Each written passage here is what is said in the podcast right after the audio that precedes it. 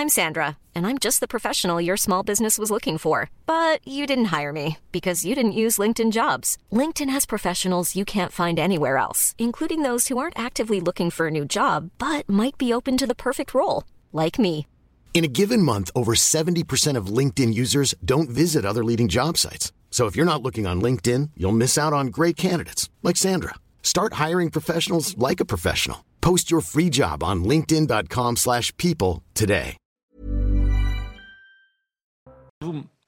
Bonsoir à tous et bienvenue à Gilles William Goldnadel, à Georges Fenech, à Joseph Massescaron et à Geoffroy Lejeune. Vous savez qu'en sport, au football notamment, il y a la VAR. C'est ce que c'est la VAR qui permet de revoir une image Ouais. qu'on n'a pas vue forcément. D'accord. Eh bien, il y a la VAR à l'Assemblée nationale est, également. suis. On a- je, je vous- je vous venir. On n'avait pas vu l'image. Ouais, ouais, je l'avais- réclamé hier. On avait, on n'avait pas vu l'image de Monsieur Dupont-Moretti qui fait son petit bras d'honneur.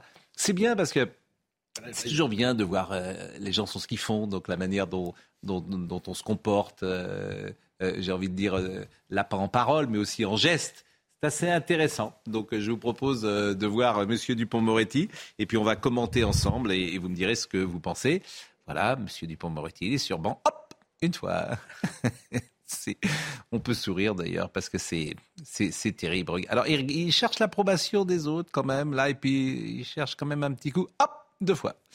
Hein, et puis il cherche tu être du regard. Hop, trois fois comme dans la cour d'école, comme quand on était enfant. Allez, voilà, viens viens viens dehors.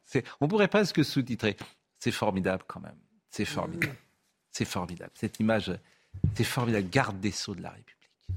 On se croirait dans un terrain vague avec euh, des voyous et la, la chaîne de vélo. Quoi. Viens, arrive, arrive ici. Garde des sceaux de la République, mesdames, messieurs. Et il est en place. C'est excusé. Oui. Excusé à moitié, hein, quand même. Hein.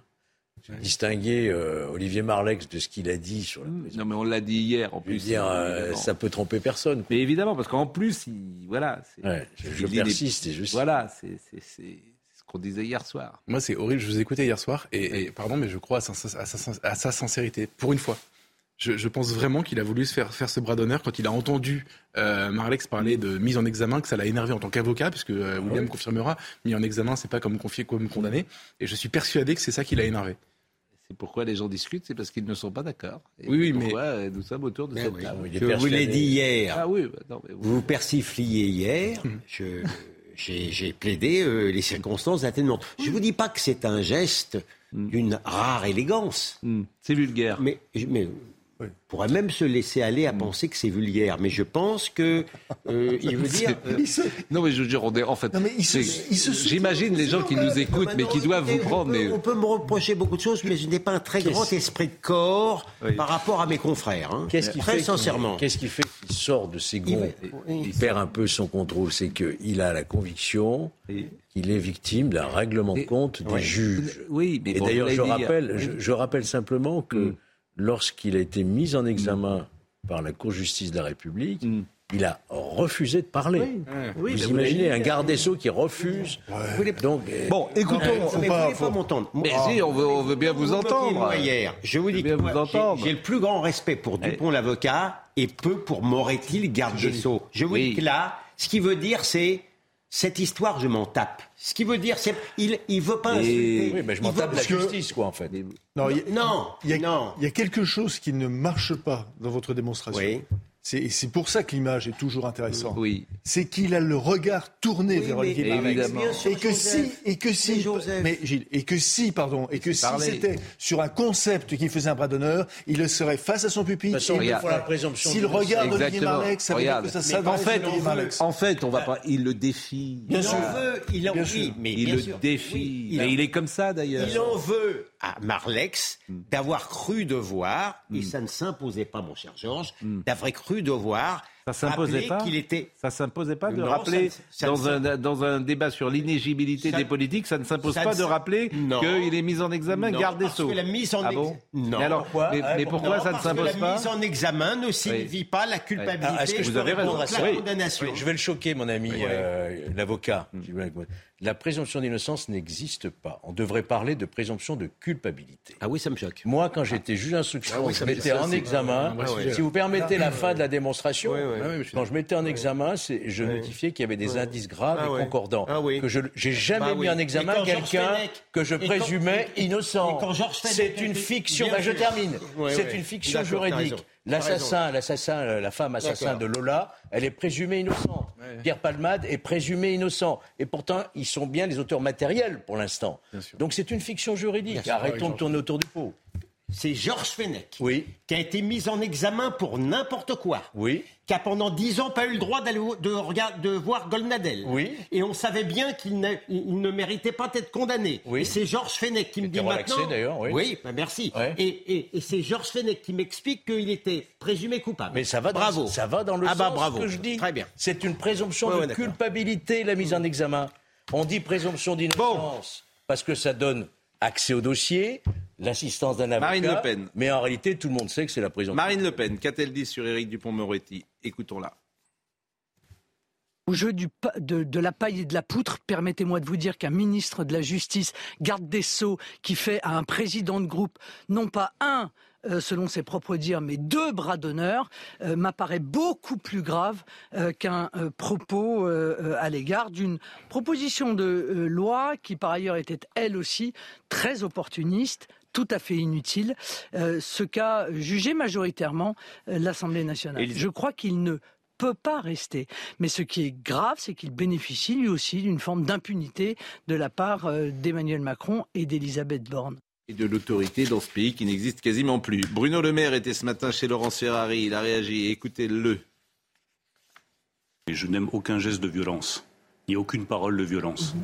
Et je crois que notre République et notre démocratie gagneraient à un plus grand respect des uns envers les autres. Mais je pense que Éric Dupond-Moretti en a parfaitement conscience, d'ailleurs il s'en est excusé. Non, mais moi, ce que je souligne aussi à chaque fois, c'est le traitement médiatique en fonction de qui fait le bras d'honneur.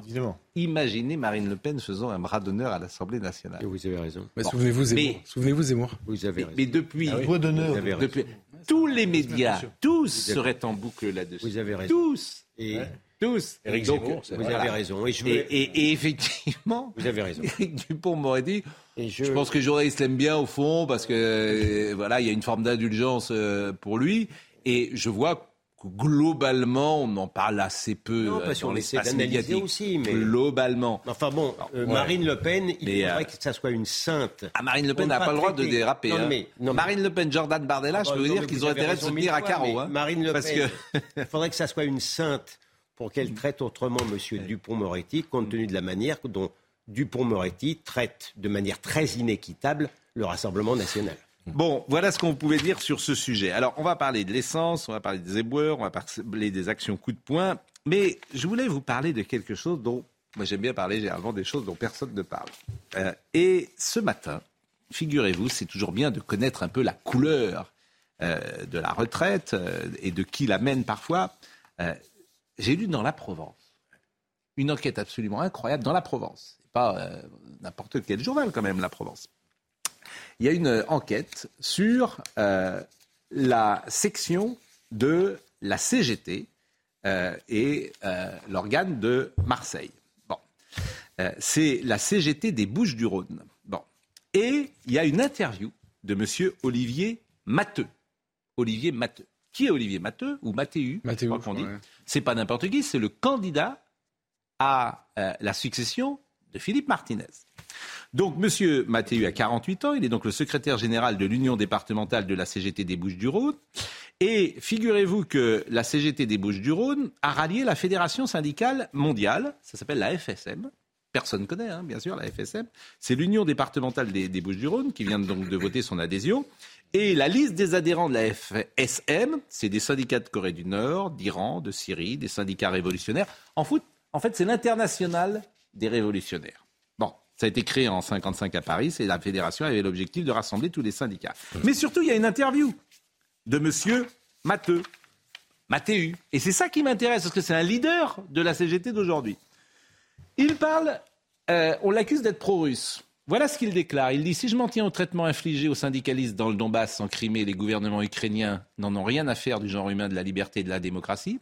Est-ce que je considère que Volodymyr Zelensky est un néo-nazi? Je n'irai pas jusque-là. Que ce soit une marionnette des États-Unis au travers de l'OTAN, je l'affirme, il a créé les conditions d'une guerre entre les États-Unis et la Russie au détriment des travailleurs et des populations russes et ukrainiennes. Interview dans la Provence. Bon. Et on lui dit Est-ce que vous êtes un nostalgique de l'URSS Et il répond Non, je ne suis pas nostalgique, même si je ne crache pas dessus. Il faudrait regarder les choses dans le détail pour savoir comment vivaient les Russes à chaque époque. 60 à 70% regrettent le temps où on leur assurait une assiette pleine, l'accès à la culture, à l'éducation, à la santé. C'est sûr qu'à un moment, il y avait des problèmes de liberté. Regardez les Cubains aujourd'hui, ils expliquent que leur régime, ce n'est pas le socialisme, ils cheminent vers le socialisme. Je trouve que c'est sidérant. Et c'est je ne peux pas vous dire autre chose. Et c'est une grande enquête, je la recommande à tout le monde, c'est dans la Provence, qui veut dire la CGT, euh, la CGT 13 est proche euh, de la est pro-russe et on l'accuse d'être pro-russe. Une page complète dans la Provence. Il dit aussi je me fous que l'on dise que je suis stalinien. Exactement, ça se terminait comme ça. Vous l'avez dit, c'est quelqu'un de France. Je me fous. Alors, moi je voulais vous parler de ça parce qu'effectivement, comme c'est un leader important et ça donne la couleur de la CGT euh, aujourd'hui. c'est sidérant. C'est sidérant de dire sur le régime euh, de, pro-soviétique, il faudrait regarder les choses dans le détail. Je vais lui envoyer l'archipel du Goulag. À M. Mathéus, je vais lui demander de le lire. Il considère certainement que l'archipel du Goulag est fasciste. C'est-à-dire que nous avons, en, nous avons en Europe, il faut bien le dire en Europe, et c'est malheureusement c'est une, une exception française, nous avons une gauche qui n'a jamais fait la critique du totalitarisme en règle générale. Jamais. Elle fait, elle a fait. Il y a quelques intellectuels qui l'ont fait. Non, non, oui, c'est important. Non, restons sur non, pourquoi c'est important? Non, je dire pourquoi? Elle, pourquoi? Parce que elle est restée depuis, euh, en gros, les années 30, dans une critique du fascisme. Hmm. Donc, elle voit du fascisme partout hmm. et le totalitarisme nulle part. C'est pour ça d'ailleurs que le totalitarisme stalinien, hmm. il s'en fout d'être euh, euh, présenté comme un stalinien. Ça lui est totalement égal. Nous avons en France un problème qui n'existe pas dans les autres pays sauf européens. Que, sauf que ces déclarations n'existaient plus depuis quelques années. Alors, je, voulais qu'on vous montre le sujet de la radicalisation de la CGT. Euh, Michael Dos Santos, je voudrais juste qu'on voit ça, la radicalisation de la CGT, parce que derrière ça, il y a la radicalisation peut-être du mouvement. Donc ça, ça m'intéressait de traiter ça. Vous voyez le sujet de Michael Dos Santos et je vous donne la parole tout de suite après. D'accord. Céline Verzelletti est la préférée des radicaux de la CGT pour succéder à Philippe Martinez. Parmi les membres de la ligne dure qui la soutiennent figure Emmanuel Lépine, l'un des leaders du syndicat, à l'origine jeudi de propos très controversés. Le but partout, c'est de désorganiser au maximum la production. Et si la question, c'est de savoir si on veut mettre à genoux l'économie française, la réponse, elle est oui. Tout comme Emmanuel Lépine, Olivier Matteux a défendu le blocage des raffineries en octobre dernier. À l'époque, le secrétaire général des Bouches-du-Rhône avait reconnu exercer des pressions pour éviter des réquisitions. On est allé voir le préfet, on a dit à la première réquisition, c'est la guerre. Jusqu'au dernier sujetiste, vous devrez nous crever. On vous met le feu au département, mais pas le feu Zénermont. On vous met le feu, on est flammant. Un vocabulaire guerrier révolutionnaire identique à celui de la FSM, l'ancienne intersyndicale mondiale communiste. Les deux hommes en partagent les idées, mais ils sont loin d'être les premiers. 1946-1947, euh, la CGT se radicalise énormément. Euh, elle s'allie avec, euh, ouvertement et clairement avec le Parti communiste français et contribue à l'organisation de, de, manifestations violentes, de sabotage. Pour le moment, Marie Buisson, pro-Martinez, jugée trop tendre, n'aurait pas les faveurs des plus de 600 000 adhérents de la CGT. Et je rappelle que cette fédération syndicale mondiale, la FSM, c'est l'internationale euh, de euh, des pays totalitaires. Et, bien sûr, j'ai parlé de la Corée du Nord et ça. Mais, mais ces gens ont pignon sur rue. Non, mais alors, il, y a, trouve quand même, je vous assure, on peut en sourire. Non, mais il est certain qu'il y a une radicalisation de la CGT. Il est certain que Joseph Massé-Scaron a raison. Il n'y a pas eu de Nuremberg du communisme. Et donc, le, représentant de, des Bouches-du-Rhône peut parfaitement euh, délirer comme ça. Il sait bien qu'il ne sera pas diabolisé outre mesure. Mais il me je semble. Suis stalinien. Mais je me fiche qu'on dise que je suis stalinien. Alors, je ne dis pas qu'il est stalinien. Il dit cette phrase folle. Non. Je me fiche qu'on dise que je suis un stalinien. Il me semble quand même il me semble quand même que ce, ce discours n'est pas représentatif de l'ensemble de la CGT parce que vous avez non mais c'est pas c'est pas mieux ce que je vais dire. Il y a une partie de la CGT qui est si j'ose dire euh, très islamo-gauchiste. Et je me souviens qu'on s'était beaucoup moqué ou qu'on avait, euh, qu'on avait condamné Philippe de Villiers il y a quelques années lorsqu'il avait parlé du risque dans les aéroports français qu'il y avait justement des syndicalistes islamistes qui avaient posé des problèmes. Et au moment des attentats, la CGT avait été obligée de virer beaucoup de gens qui étaient badgés parce qu'ils posaient des problèmes. Donc il n'y a, pas que des, a pas que des staliniens, il y a peut-être même encore pire. Bon. Oui, et en plus, il faut, moi, ce que je, je pense, c'est que aujourd'hui, il y a une unité syndicale dans hmm. la forme des retraites. Donc cette CGT-là, elle est unie avec la CFDT, par exemple. Hmm. Monsieur Mathéu, effectivement. Et quand vous lisez la lettre euh, qu'ensemble, ils ont adressée au président de la République, hmm. si jamais ils ne le recevaient pas, il fallait s'attendre à une explosion. C'est-à-dire, il y a quand même une. Oui, mais ils sont pas, ils sont pas suivis là. Pour le coup, la CGT à l'arrêt, ils sont tout seuls. Alors, on va voir justement euh, les actions coup de poing. C'est dans la lettre, hein, c'est écrit. Hein. je peux dire une chose juste sur la. C'est-à-dire que, oui. Non, non, je ne vais pas vous couper. Non, je vous en prie. Mais c'est juste sur les médias. Vous avez dit tout à l'heure dans le cas du Pont Moretti hmm. que euh, les médias étaient quand même très conciliants avec lui. Là, c'est la même chose. On a la presse euh, de, gauche essentiellement, mais la presse même tout court, a traqué Marine Le Pen pendant des années, et des années sur une valse à, Vienne. Hmm. Et, aujourd'hui, on a des gens qui se revendiquent parce que je vous ai regardé l'autre jour avec Benjamin Hamar hmm. et Che Guevara. Il dit publiquement Che Guevara formidable, mais aucun problème. Et, mais c'est dément. Ça personne ne dit rien. C'est dément. Mais personne. Mais Che Guevara qui est un tortionnaire. Et le petit boucher, on l'appelait dans les prisons cubaines. Staline le exécuté par lui. Mais c'est sidérant. Mais vous avez parfaitement raison. Mais bon, nous savons euh, cela. Alors voyons action coup de poing aujourd'hui avec Vincent Farandez. Voyons ce qu'a fait la CGT aujourd'hui. En quelques minutes seulement ce matin, des salariés arborant gilets et drapeaux de la CGT coupent l'électricité au nord de Paris. Le chantier du village olympique ainsi qu'une zone commerciale sont touchés. Malgré leur tentative, le Stade de France a été épargné par la coupure, selon Enedis. Une action sous forme d'avertissement pour le secrétaire général de la CGT Énergie. Nous sommes déterminés. Les agents des industries électriques et gazières sont prêts à tout dans le tout, imaginez, une France dans le noir, je pense que personne n'en a envie. Les actions monteront crescendo demain, après-demain et jusqu'au retrait. L'ensemble des organisations réunies en intersyndicales ont de leur côté réitéré leur volonté de retrait de la réforme des retraites. Dans une lettre adressée au président de la République, ils demandent à être reçus à l'Élysée. Vous et votre gouvernement restez silencieux devant l'expression de ce puissant mouvement social. Pour nos organisations, cette absence de réponse constitue un grave problème démocratique. Il conduit immanquablement à une situation qui pourrait devenir explosive. De son côté, Bruno Le Maire met l'accent sur la nécessité de respecter les débats au Parlement.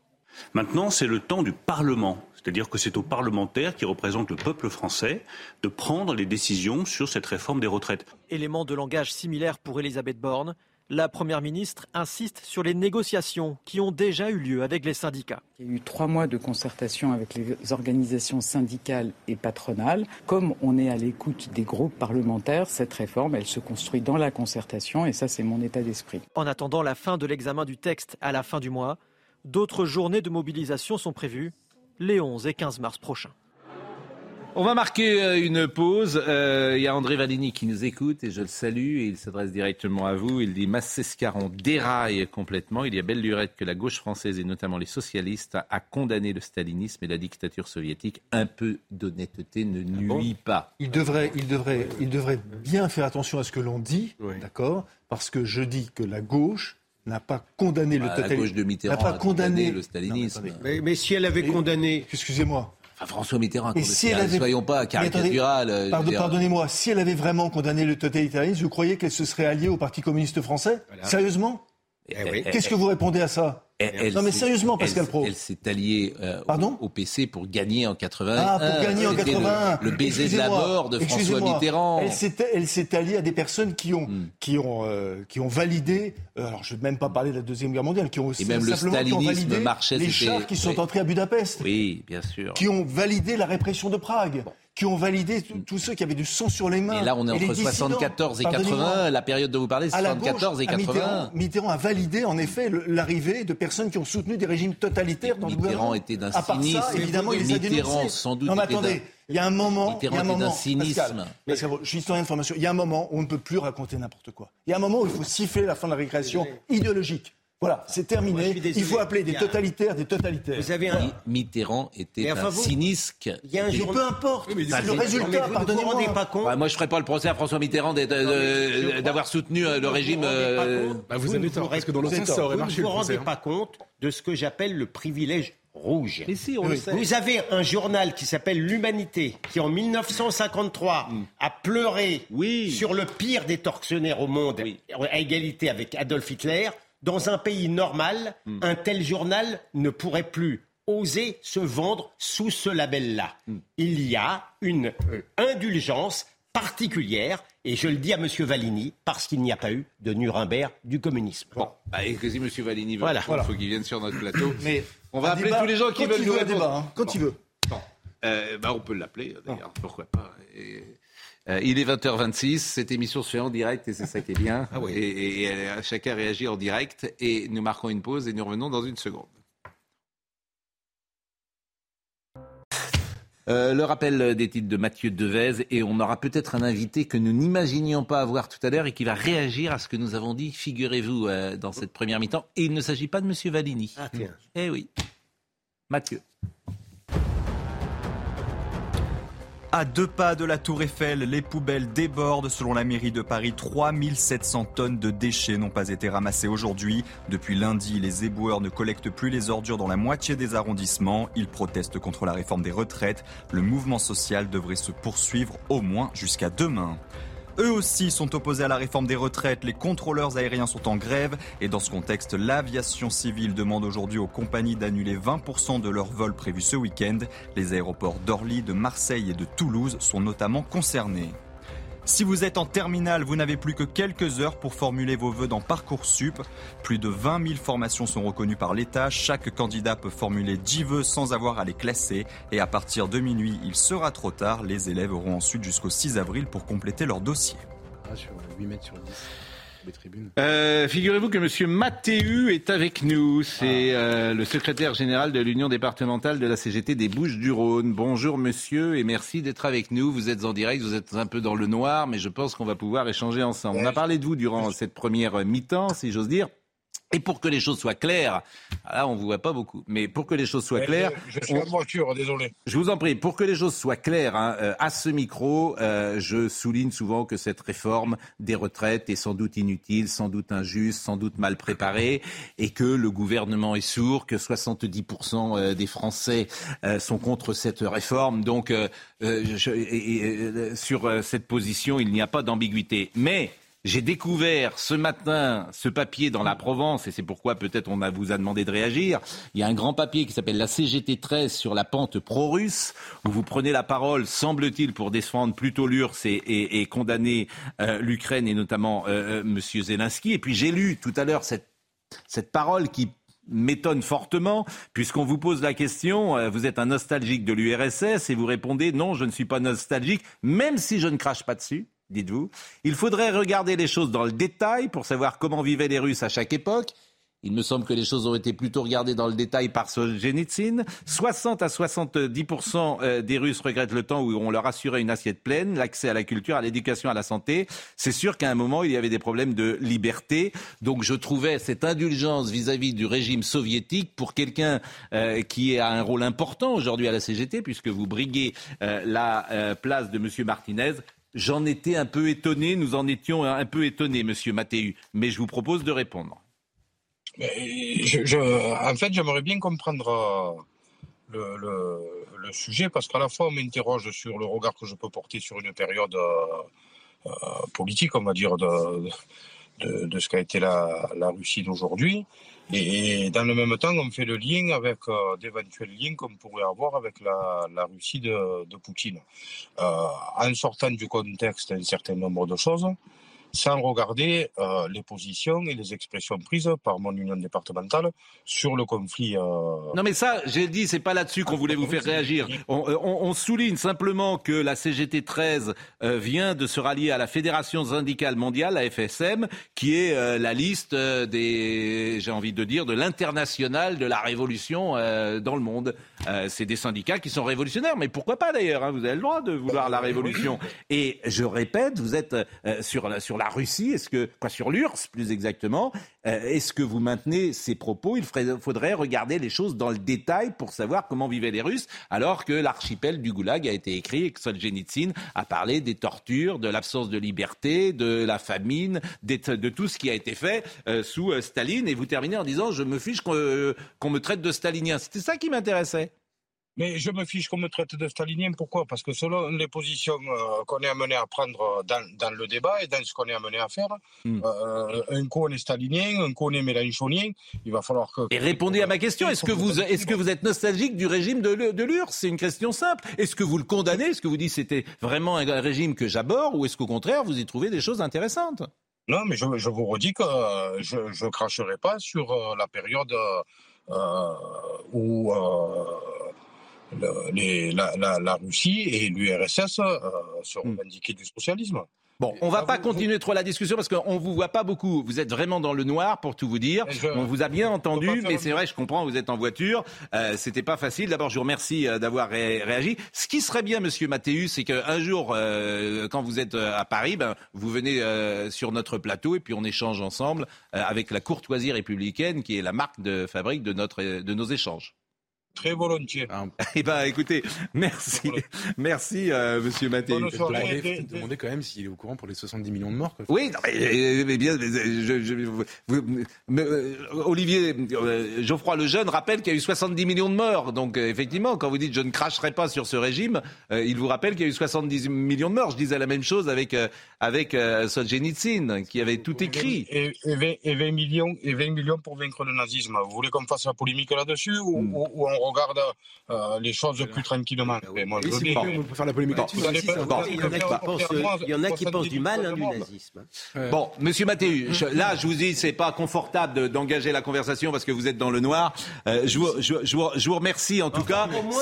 Au moins, il a le courage de ses mais, opinions. Hein. Mais il est non seulement il a le courage, mais ce qui est toujours euh, étonnant parfois, c'est que je ne connais pas Monsieur Mathéu, mais il est il dit ça, il est très sympathique non, mais en disant ça, mais il dit des choses effectivement qui sont. On parlait de Benjamin Hamar, il, est, il est sympathique. Il est pas là, il est, bon. Mais pardon, mais juste, en fait, normalement, on a voté des lois mémorielles qui servent à condamner ce genre de propos. Bien sûr. Et lui, il aura pas de problème. Hein, c'est d'ailleurs, je vous souhaite pas. Ah non, mais c'est bon, c'est le privilège. En tout cas, en tout cas, et, et là, moi j'ai voulu ce soir parler de cette radicalisation de la CGT. C'était ça qui m'intéressait, parce que si c'est pour dire tous les jours la même chose. Et puis après, euh, ça n'empêche pas le débat sur le fond. Je l'ai dit, 70% des Français sont contre cette réforme. Elle est sans doute inutile, elle, ne sert à rien, etc. C'est le débat qu'on a eu hier, où vous me parliez de la réforme et moi je vous parlais des blocages. Vous voulez toujours avoir raison. Oui, j'essaie. J'essaie, oui, oui, c'est vraiment, c'est un tropisme. C'est, je te l'avais bien dit. Vous avez l'esprit, je te l'avais bien dit. C'est vrai, c'est marrant. C'est hein. bizarre, ça se Vous avez l'esprit. De vouloir avoir raison quand on fait un débat. Vous, l'avez, vous l'avez l'esprit. Vous avez l'esprit, je te l'avais bien dit. Bon. Euh, euh, l'essence. Un mot sur l'essence parce que c'est quand même un zéro. L'essence. Mais vous avez jusqu'à 17 minutes hein, pour égaliser. Hein, vous pouvez revenir dans la partie. On va voir le sujet de Célia euh, Gruyère. Il est content. Ou, le pire, c'est qu'il est content. ou le sujet de Stéphanie Rouquet. Je demande à Benjamin Mano. Il y a deux sujets essence. Deux sujets essence pour le prix d'un. Celui qui est le plus efficace. Allez, tiens, Stéphanie Rouquet. On va voir ce qui se passe à Marseille puisqu'on restait à Marseille. A tout de suite. Depuis trois jours, dans les Bouches du Rhône, c'est l'affluence aux pompes. Plusieurs stations-service affichent déjà des ruptures de stock. Euh, station sur Gardanne euh, fermée, c'est juste à côté de chez moi. Quoi. Et juste ici, quoi, je viens d'en trouver. C'est juste euh, une prévoyance. Quoi. Vaut mieux venir mettre l'essence que galérer. Quoi. Pour pas être pris à dépourvu, bon, je, je complète. J'en avais un quart, il me manquait un quart. Je fais le puis c'est fini, je suis tranquille pour moment. Le conflit d'octobre dernier a laissé des traces dans les esprits des automobilistes provençaux. La région est vaste, les transports en commun insuffisants. La voiture s'avère donc indispensable. Ah ben oui, c'est un élément euh, quotidien, on s'en sert tous les jours, on en a besoin pour travailler. Euh, j'espère que ça ne durera pas, mais bon, après, voilà, la grève est aussi nécessaire euh, pour revendiquer certaines choses, donc je les comprends complètement. Il y en a, on va pas se plaindre. Après, quand il n'y en a plus, ben, c'est comme les bonbons, il n'y en a plus, il n'y en a plus, on ne roulera pas, et puis euh, voilà quoi. Plus aucune goutte de carburant ne sort des trois raffineries de la région depuis lundi soir. En grève illimitée, les salariés organisent des votes quotidiennement pour reconduire le mouvement. Pourquoi on parle de l'essence? Parce que c'est le point le plus chaud, finalement. Parce que les trains, la France, elle n'est pas à l'arrêt. Je vois que les trains roulent. Il y en a un sur trois. Mais ça roule. Euh, les routiers ne sont pas là, euh, dans le mouvement. Les lycéens, collégiens, non plus. Les étudiants, non plus. Tout ça a fait pchit, c'est ce que je dis, est factuel. Bon, en revanche, la menace, c'est quand même plus d'essence. Les raffineries, les dépôts qui sont bloqués aujourd'hui. enfin, les cuves sont pleines pour l'instant. Oui, Encore du temps. Oui, Et puis l'État pourrait intervenir, sait-on jamais. Oui, là, on pourrait prendre des réquisitions. Ça a été fait d'ailleurs la dernière fois. Oui, mais c'est fait que pour euh, justement alimenter. Euh, euh, oui, les urgences. Les urgences, voilà. Donc c'est là la question. Enfin, il faut quand même avoir une, petite vigilance, quoi.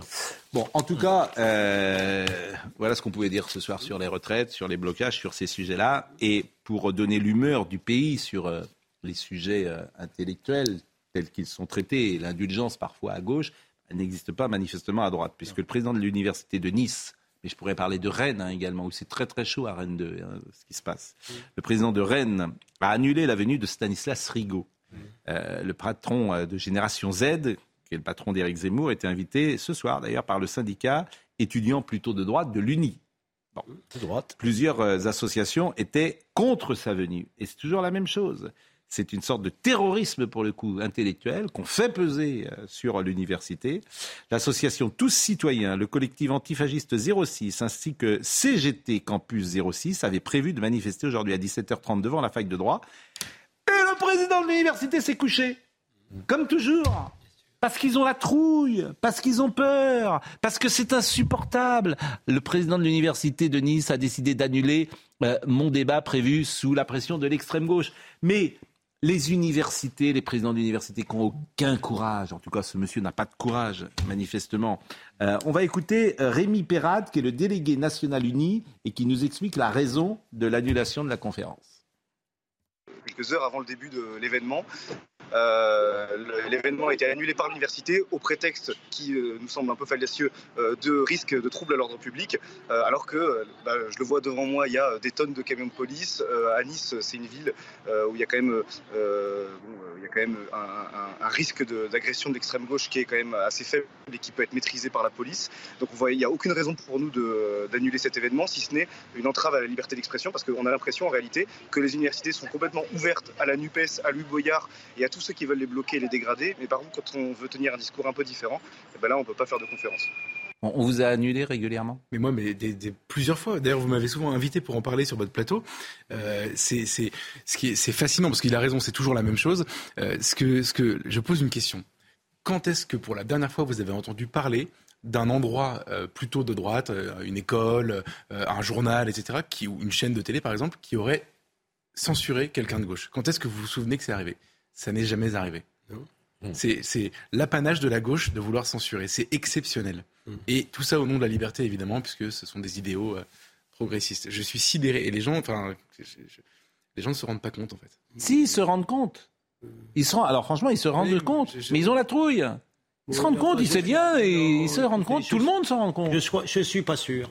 Très sincèrement, exemple, ce matin, j'ai tweeté, comme souvent le matin, que euh, j'ai entendu encore sur France Inter, ils avaient invité pour parler des problèmes l'UNEF et un obscur collectif gauchiste. Et je disais que je jure que je n'ai jamais entendu sur une radio publique une interview d'un étudiant, soit de l'UNI, soit de la cocarde. Ça n'est jamais arrivé. L'UNI, jamais. Jamais. jamais.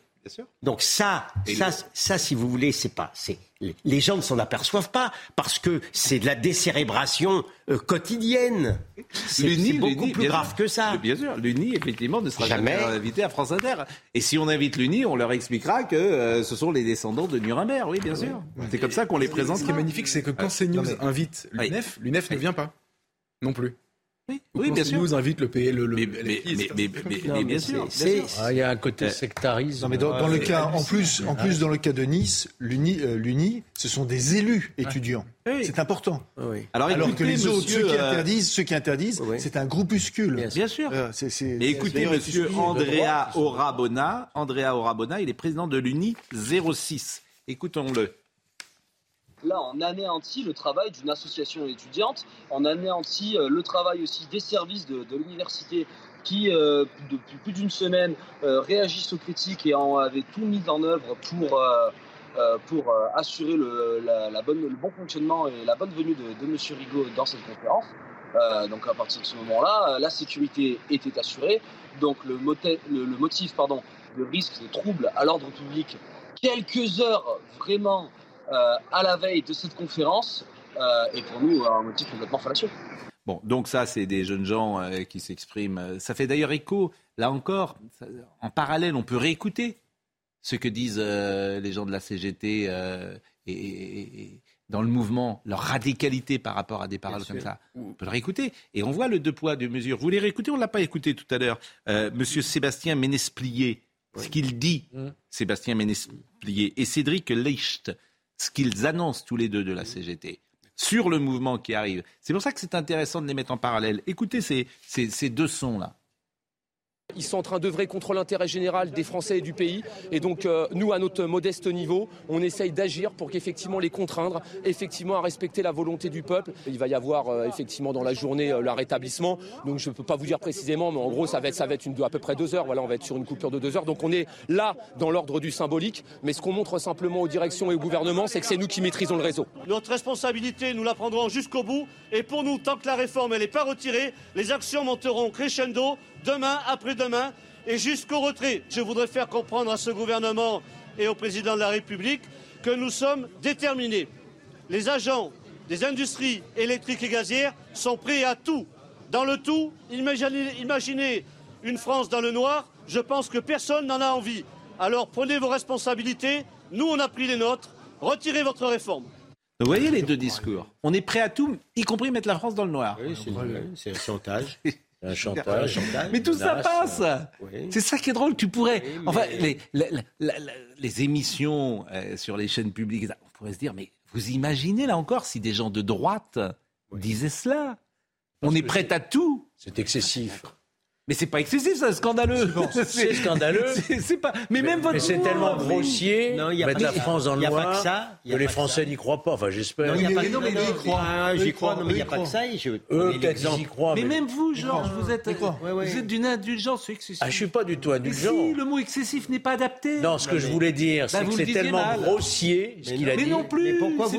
Mais pourquoi vous taxez, monsieur euh, vous-même hier quand je vous disais, je moquais l'automobiliste qui était bloqué pendant deux heures par, un, par des routiers qui faisaient un blocage mm. et vous trouviez ça parfaitement normal. Voilà. Bah oui, euh, ah vous vous moquiez de moi, pas de encore raison. Pardon Je, je, je, ah ouais, encore raison. Et voilà, je veux encore avoir raison. Ouais, égalité. Cette manie de vouloir avoir un but partout. Non, non, non. non, Juste une seconde. Ce qu'il y a, ce qu'il y a. Là, il a tiré à côté. Il y a un problème de compte entre. Là, il a tiré à côté. Ce qu'il y a derrière, c'est quand même. Il a frappé à côté. Oh, d'ailleurs, on pourrait parler du PSG. Ce qu'il y a derrière, c'est que c'est quand même une question. C'est est-ce que un manifestant vaut davantage qu'un électeur? hmm. Parce que si on considère qu'un manifestant vaut davantage qu'un électeur, ça veut dire qu'on n'est pas, on n'est plus en démocratie. Bon, euh, il nous reste quelques minutes. On, vous voulez qu'on parle du PSG deux secondes? PSG Triste, hein, j'ai vu le match. Ah Ils ont quand même loupé quelques occasions. Hein. Ça aurait pu. Euh, mais bon, on est très déçus. Ah quoi. Non, mais il n'a pas dit son dernier mot, hein, je peux vous dire. Hein. Déçu, je suis très déçu, quoi. Vraiment. Euh. Qu'est-ce que je vous dise de plus? Bah, Votre sentiment, vous êtes supporter vous du PSG Bien sûr que je suis supporter. dans le COP de Boulogne tous les samedis. Hein. Mais est-ce que vous... oui. ah bah oui. Non, mais est-ce que vous... J'aime l'équipe, j'aime Messi, j'aime euh, Neymar, j'aime Mbappé, j'aime tous les Français, j'imagine, sauf les Marseillais, mais hmm. ou les Lyonnais. Non, mais les questions que vous posez, par exemple, elles sont intéressantes. Est-ce que Messi, évidemment que Messi fait vendre des maillots, évidemment que Messi donne une notoriété extraordinaire au Paris Saint-Germain, évidemment que Messi, c'est un coup marketing formidable, mais est-ce que Messi, Neymar, à l'arrivée, footballistiquement, mm. et Messi, c'est formidable aussi pour nous, c'est formidable pour Canal Plus d'avoir Messi le chaque jour, chaque euh, week-end à regarder, évidemment. Champion du monde, hein, je rappelle. Hein. Il est champion du monde. Mais hein. est-ce que, est-ce que son histoire à Messi, c'est à Paris ou à Barcelone? Voyez, tu peux te poser ces questions-là. Est-ce qu'on prend un joueur à 33 ou 34 ans? On va faire la fine bouche maintenant. On ne veut plus de Messi au PSG parce qu'on a perdu un match contre le Bayern. Vous un match rien au foot. Donc... Non, vous volez au secours de la défaite. Il y, a, il, y a, il y a, un problème dans ce club. De, Incroyable. Il ne connaît pas en fait. Il y a un problème de valeur. J'ai le droit d'aimer le foot aussi. Hein. Mais oui. Ah bah vous, vous pouvez aimer. Oui. Vous pouvez aimer. Eh, moi, moi, on connaît quelque chose. Est-ce que, est que, non, mais on aurait gagné le match, vous n'auriez pas tenu ce discours. Voilà. Ah, est-ce qu'on fait un recrutement euh, avec euh, des critères marketing C'est ça, c'est une bonne question. Pourquoi vous dites ça Messi, quand il est livré à lui-même avec l'Argentine, il gagne la Coupe du Monde. Quand il est au PSG, il joue moins bien. Mm. Euh, et c'est le cas de quasiment tous les joueurs de cette équipe. Pardonnez-moi, à part Mbappé qui est un peu stratosphérique, il y a un problème de valeur, c'est clair et net dans ce club. Mm. Un problème d'autorité, un problème de Neymar, juste avant de se blesser, il fêtait son anniversaire pendant deux jours il n'était pas en état de, de, de, de, tenir son rang. Et d'ailleurs, il s'est blessé dès qu'il a rejoué. Et, et, ça, pour le coup, tous les gens qui sont un peu spécialistes du, du, football vous expliquent que le président, que les gens qui sont à des postes clés euh, dans le club euh, n'impulsent absolument aucune euh, verticalité, vous aucune autorité. beaucoup Christophe Galtier une fois. Mm. Oui, bien sûr. Mais il a vous remettez en cause son organisation Non, je, ah, je ne remets pas en cause du tout Christophe Galtier. Je dis, est-ce que le recrutement est adéquat? Demandez ça aux recruteurs. Ça, c'est une question. Est-ce que d'avoir pris Donnarumma, il y avait Navas, il y avait Navas, t'as pris Donnarumma, est-ce que c'est adéquat Est-ce que Verratti, qui est en difficulté depuis euh, quelques années, ça fallait le garder ah, Verratti a été à l'origine des deux buts qu'on a pris. Hein. Mais il sait tout, lui. Hein. Mine de rien. Ah je vous pose euh, des questions. Est-ce que, est que Neymar, Messi et euh, Mbappé, ça peut jouer ensemble? Est-ce que vous avez une équipe au monde qui joue avec trois attaquants ensemble? Est-ce que vous connaissez ça? C'est tout, c'est des questions qu'on peut se poser. C'est vrai. dans tout, pardon, mais dans tous les clubs, tous les grands clubs du monde, il y a des très grands joueurs qui sont euh, marqués à la culotte, qui sont, mm. à qui on inflige une discipline de fer. À Paris, ils font pas ça et les joueurs ne sont pas bons. Bon, puisqu'on parle football, je vais vous montrer une petite séquence qui date de 1976. Marcel Amont est, mort. Ah. Bon. Et on était avec Daniel Gilbert ce matin. Et pourquoi je vous montre cette petite séquence? Parce qu'elle témoigne euh, de la légèreté de l'époque. On est en 1976. Saint-Étienne a perdu la veille la veille à Glasgow. A perdu 1-0, but de Roth contre le Bayern de Munich déjà. Bon. Et les Verts sont revenus à Saint-Etienne et font une émission à midi et demi sur la première chaîne qui s'appelle Midi Première avec, euh, avec euh, Daniel Gilbert. Et il y a Marcel Amont qui est là, puisqu'il a chanté une petite chanson à ses Stéphanois. Il a créé une petite chanson à ses Stéphanois. Bon. Ça, ça serait plus possible aujourd'hui. Parce que les joueurs diraient non, on ne le fait pas, ou euh, je veux des droits, ou que sais-je. Voyez cette petite séquence de légèreté? C'est une séquence qui a donc 76, 47 ans? oui, 47 ans. Euh, voyez cette séquence et vous allez reconnaître euh, Larquet, euh, Santini, Piazza et les grandes stars de Saint-Étienne les supporters écossais là. On va vous emprunter pour encourager Marcel Amont. Je crois que toute l'équipe de Saint-Etienne est d'accord. Est-ce que vous avez admiré ces très beaux écossais, un peu spéciaux? Ah, c'est Stéphanois. Oh là là joue bien. Ah, c'est Stéphanois. Ce sont de vrais magiciens. Oh là là là là, non mais c'est pas possible.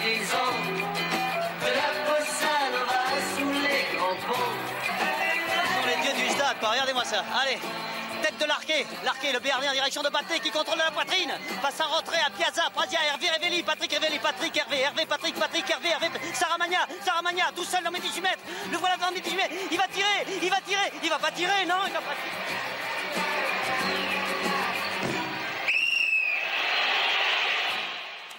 Et euh, donc ça, c'est une image. Il y a Jacques Vendreau qui m'envoie un petit texto magnifique. Mais c'est la légèreté de l'époque et, aussi l'insouciance de l'époque qu'incarnait Marcel Amont, qui est mort euh, hier soir. Et on se laissera, on, se quittera avec une chanson. Euh, euh, c'est pas facile de travailler. Je crois que ça s'appelle cette chanson comme ça. C'est bon. On va l'écouter dans quelques secondes. Mais Monsieur Benkemoun est là.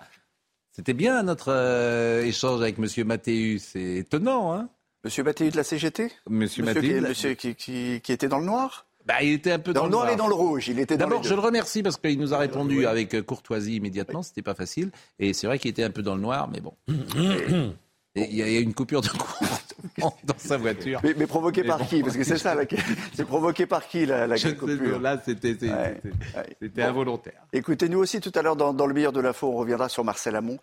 Deuxième partie, il y a beaucoup de sujets, évidemment, mais il y a eu un échange ce matin que je voulais, euh, on va vous remontrer avec Olivier D'Artigol. Et moi, j'ai appris un truc ce matin. Olivier D'Artigol, qui vient souvent ici, mm. euh, voyait souvent Marcel Amont. Et même, il le coachait, parce qu'il regardait l'émission. Bien sûr. Des pros. Et il le coachait pour, euh, pour réagir, pour être plus mordant dans l'heure des pros. Il disait clac, clac, clac.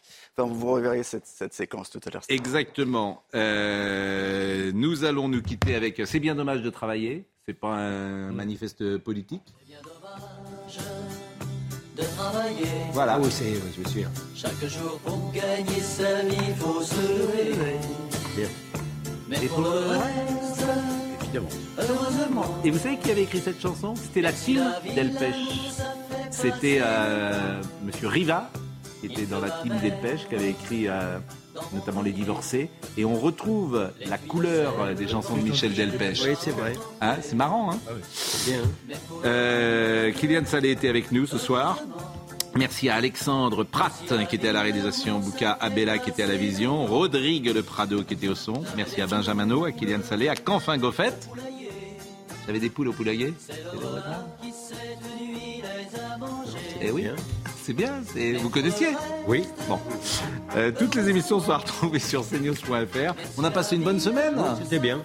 Vous êtes meilleur à l'antenne qu'au football. Hein vous pourrez revenir. Parce qu'on a fait des... dans le couloir, vous, vous je jouez. Je content de vous en ce moment. Dans le couloir, vous jouez et vous n'arrivez pas trop avec Au foot Vous ne voulez pas que j'y touche.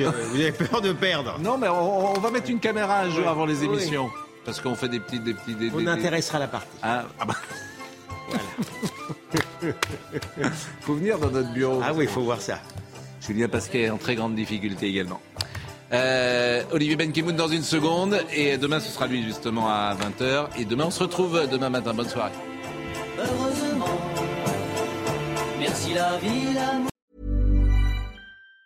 Planning for your next trip? Elevate your travel style with Quince. Quince has all the jet setting essentials you'll want for your next getaway. Like European linen premium luggage options, buttery soft Italian leather bags, and so much more. And it's all priced at 50 to 80% less than similar brands. Plus, Quince only works with factories that use safe and ethical manufacturing practices. Pack your bags with high-quality essentials you'll be wearing for vacations to come with Quince. Go to quince.com slash trip for free shipping and 365-day returns.